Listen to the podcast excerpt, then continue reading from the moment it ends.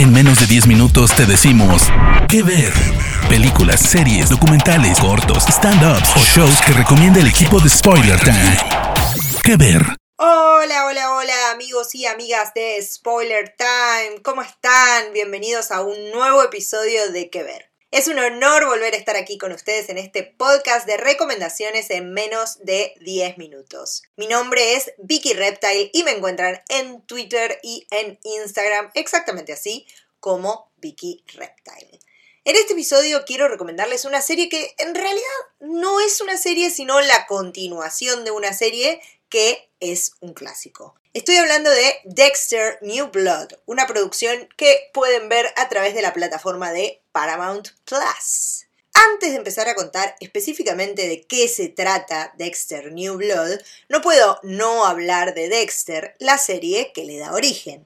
Dexter fue una serie que comenzó a emitirse allá por el 2006, basada en la novela Darkly Dreaming Dexter, escrita por Jeff Lindsay. En esa serie, que llegó a tener ocho temporadas, se cuenta la historia de Dexter Morgan, un forense de la policía de Miami, especialista en los patrones que dejan las manchas de sangre en las escenas del crimen, pero que a su vez guarda un secreto muy oscuro.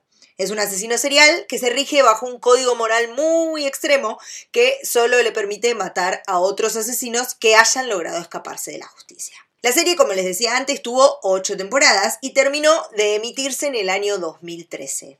El final, como todo final de serie que sea muy popular, fue polémico y dejó a muchos fans con gusto a poco. Por eso, en el 2021, Michael C. Hall, el actor que interpretó a Dexter Morgan desde el día 1, volvió a vestir la piel de este personaje para una suerte de nueva temporada o serie nueva, si quieren, llamada Dexter New Blood, que es a la que le estamos dedicando este episodio. Dexter New Blood se sitúa 10 años después de los hechos sucedidos en el final de Dexter y nos muestra a este personaje viviendo una vida tranquila en un pueblito frío de Estados Unidos y muy apartado llamado Iron Lake. Allí adoptó una nueva personalidad, se llama Jim Lindsay, tiene una novia que es la jefa de policía del lugar y se dedica a trabajar en una armería sin mencionar nunca, claro, su pasado como asesino serial. Dexter, además, renunció a matar, sabiendo que su pasajero oscuro, como él llama a estos impulsos asesinos que tiene, solo le trae desgracia. Por supuesto, la vida tranquila de este pueblito y de este personaje se van a empezar a complicar. En primer lugar, porque empiezan a desaparecer chicas jóvenes que están de paso por ahí, por el pueblo, por Iron Lake. Y en segundo lugar, porque llega a buscar a Dexter Harrison, que es el hijo que abandonó hace una década cuando decidió cortar lazos con toda su historia previa. Entonces Dexter, ahora Jim, va a tener que hacer malabares para explicar por qué nunca habló de su hijo, así como también hacer malabares para no tentarse y comenzar a matar de nuevo. Además, durante toda la temporada se sostendrá el misterio de si Harrison es como él o no un asesino, ya que en su infancia sufrió exactamente el mismo trauma que había sufrido Dexter, que es ver a su madre asesinada y quedar abandonado en un charco de sangre hasta que alguien lo rescata.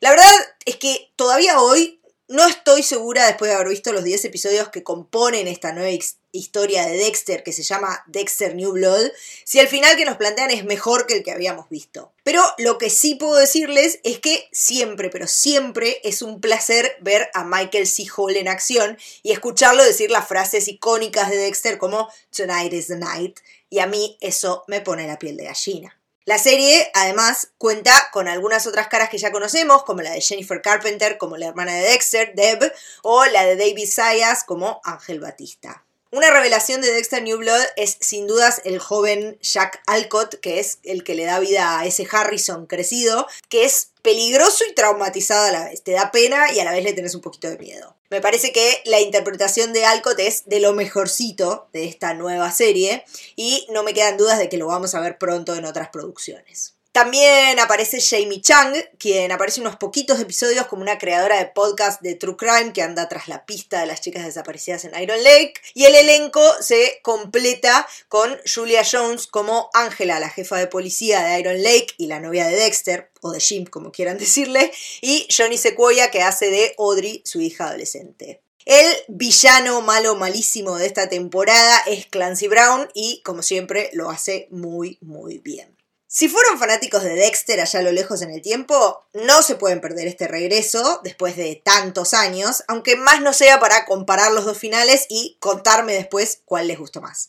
Además, repito, volver a ver a Michael C. Hall interpretando a este personaje es una experiencia maravillosa. La serie se llama Dexter New Blood, tiene una única temporada de 10 episodios y la pueden ver en la plataforma Paramount Plus. Si quieren ver las temporadas anteriores, se encuentran no solo en Paramount Plus, sino también en HBO Max y en Amazon Prime Video. Yo soy Vicky Reptile, los espero en mis redes sociales para que me cuenten qué les pareció el retorno de este personaje tan querido a la pantalla chica y nos encontramos en un próximo episodio de Que Ver. De parte del equipo de Spoiler Time, esperamos que te haya gustado esta recomendación. Nos escuchamos a la próxima. Que Ver.